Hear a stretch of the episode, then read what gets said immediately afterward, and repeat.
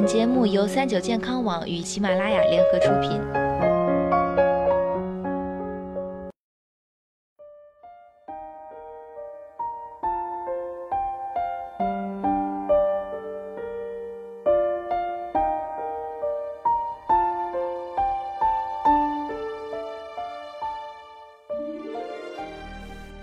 Hello，大家好，欢迎收听今天的健康养生小讲堂，我是主播探探。身体啊是革命的本钱，但事实上呢，绝大多数人都对自己的本钱并不了解。近日，英国《每日邮报》特地整理了大家对人体认知的二十个常见误区，这次呢，探探选了国内常见的六个来给大家分享。第一，除颤器电击无法重启心脏。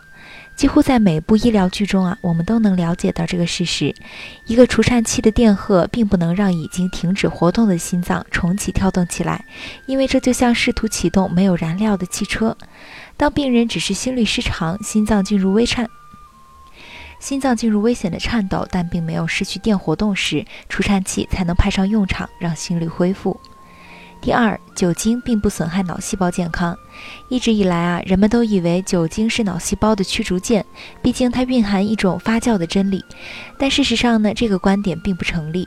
对于多数人来说，肝脏足以分解人体内大部分的酒精，而剩余的酒精虽然在血液中循环并经过大脑，但它们并不会伤害它。酒精至于大脑，就像风暴与电视机。适度饮酒，酒精会干扰大脑的信号，让喝酒的人出现口齿不清、缺乏自控能力、眩晕等情况，但不会损害大脑本身。第三，维生素 C 不能预防感冒。感冒时多吃维生素 C 几乎是常识，但目前呢，没有研究能证明维生素 C 和包括普通感冒在内的疾病之间的直接联系。二零一三年，由备受推崇的 Cochrane 系统评价数据库发布的最大型研究，分析了先前报告的二十九项试验的综合结果。这些试验总计涉及一万一千多人。研究人员发现，维生素 C 不会降低感冒的严重程度或持续时间，也不会降低感冒的可能性。倒是那些经历短时间身体压力的人，如马拉松运动员和暴露于极度寒冷的人，吃维生素 C 可能会受益。第四。阑尾有用，不能随意切掉。过往人们深信肠管是无用肠管，但现在看来，阑尾是有益细菌的蓄水池。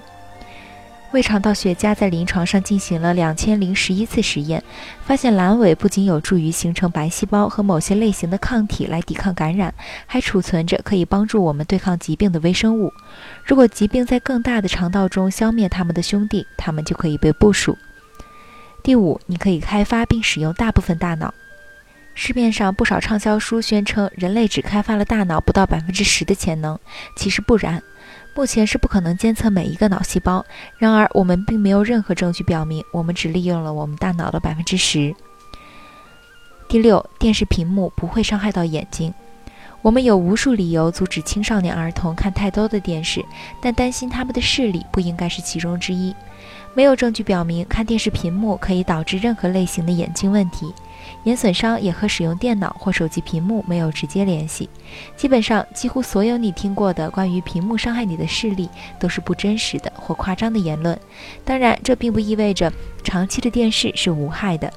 长期盯着屏幕可能会带来头痛和嗜睡的问题，甚至导致眼疲劳。